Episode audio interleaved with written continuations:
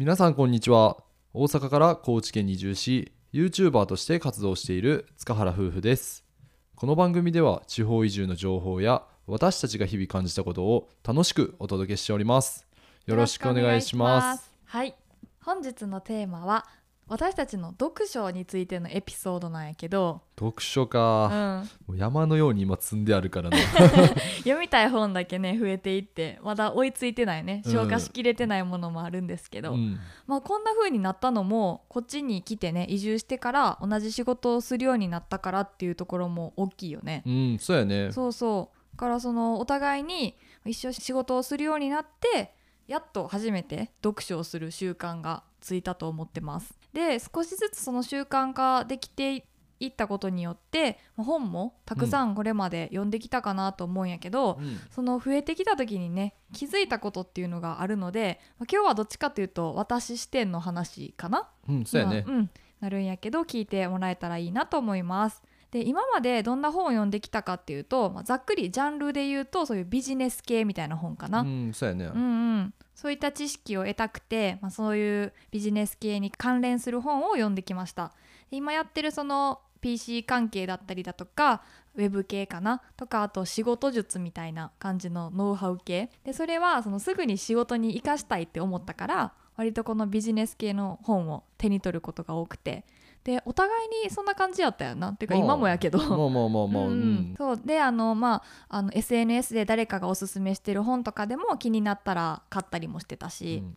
ででもねある時私がそのビジネス系の本をたくさん読んでいってた先にちょっとこの分野の本読むの少ししんどいなっていう時期があったんよ。うん知らない知識がもう膨大にあることをこう常に集中して入れて、うん。なんかザ勉強モードみたいなうん。感じやったのがちょっと一瞬疲れた時期があって。うん。なんかどっちかというとその心がホッとするような、うん。ちょっと心に優しい本を読みたいって思ったんよ。私の場合はね、うん。そう。だからまああの以前にもラジオでシェアさせてもらったことあるんですけどポエム集というか詩集というか、うん。なんかそういう感じのあの温かい感じのね本を選んだのはちょうどそういった心境の時やってん実は。ああそうなんや。そう。へえその時に気づいたことなんですけども自分が求めてる本のジャンルっていうところを客観的に見てみる考えてみるっていうのって、あ面白いなって気づきました。でなんでこの本を自分は選んだのかとかこの本を読みたいと思ったのかみたいな感じで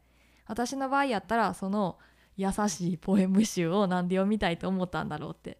でもちろんその、まあ、興味があるからっていうのが最初に来ると思うねんけどなんかさビジネス本に関してもやけどさ気持ちがこう前向きになってる時とか新しいことを今から学べるぞワクワクするって時はさそういった気持ちが一番最初に来て読みたいとかなると思うねんけど、なんかちょっと疲れてるなとかなんか私って最近、うんうまくいかへんなとか心配不安事がある時にこう本が読みたいってなるのってその悩みを解消したいからっていうのが大きいんじゃないかなと思うねんな。うん。もちろんその解消したいっていうところで選んだ本がビジネス本っていうパターンも全然ありえると思うんやけど、うん。でそのねネガティブな状態で本を購入して読む時に気をつけたい読み方みたいなところも考えてみました。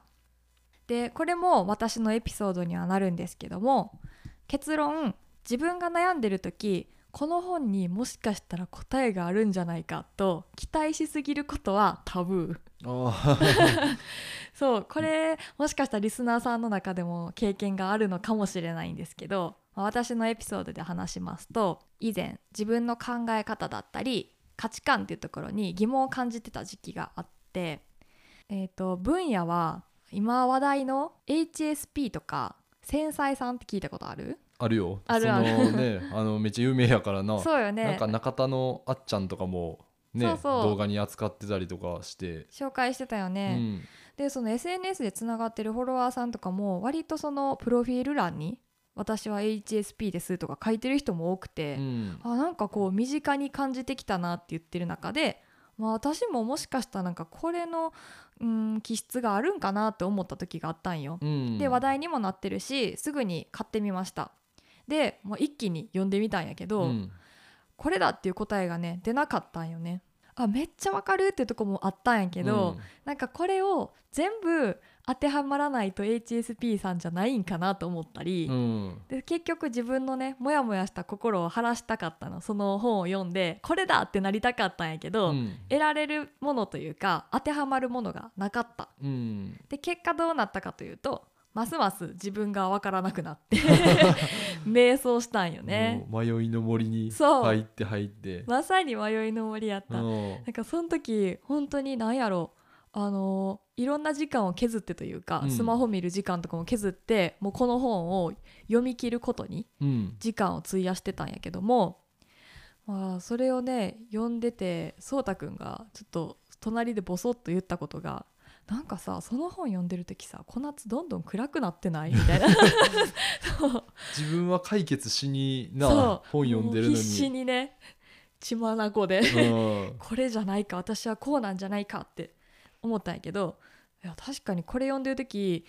ページをめくってもめくってもなんかこれやっていうそのしっくり感に出会えなくて、うん。どんどんどんどん暗くなっていっててあ確かにめっちゃ暗くなってるかもって思って そこでやっと気づいたんよね、うん。だから言いたいこととしては本に答えを求めすぎてその頼っちゃうっていうのも良くないなっていう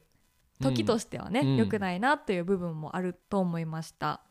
でその後、まあ、結局その答えが見つからなくて一旦読むのはやめようってなってん、うん。なんかよく分からんけどこの本で自分が解決することはもしかしたらないかもしれんから考えるのは一旦やめて普通に過ごすうん。行動するっていう方に切り替えました。でうん。まあその時ねもし割り切れずにまだ私はこういったジャンルの HSP とかのジャンルの本をまあ読むことで答えが見つかるかもしれないっていう頭になってたら同じような本を読み漁って負のループに陥ってたんじゃないかなと感じてますね、まあ、ここで私が思ったのは本に書いてることっていうのが全てではないし、まあ自分は自分なりに行動してみようと思ったんよね。うん。だからその HSP とかで言うとあの、まあ、繊細な人っていうので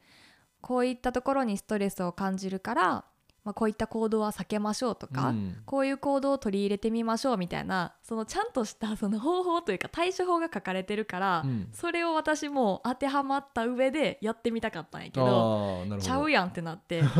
やのにこの行動の対処法をしててもなんかそれも多分しっくりこうへんなと思って、そしたらもう私は私でいいやって思って自分なりにあの自分の楽な行動をしていこうっていう切り替えになりました。っていうところでね ちょっと私のこの「ハマってしまった罠」っていうタイトルにもあるように今言った読み方の部分かな？今日お伝えしたかった大きいポイントは。なんですけどまあでも改めて読書は大事だよねってとこには戻るんやけど、うんうんね、もう今後も私たちもたくさん本読んでいきたいなと思ってるし皆さんともぜひ共有したい本とかもたくさん出てくると思うんですけども、うん、本っていうのは自分の心の状態をあの気づける機会にもなるし。だけども必ず自分の悩みを解決してくれるツールじゃないよっていうことは理解しておかなあかんなと思った次第でした。はいというわけで今回は読書が習慣化できた後にハマってしまった罠ということで私のエピソードを中心にお話しさせていただきました。それではまた次回の放送でお会いしましょう。バイババイ。バイイ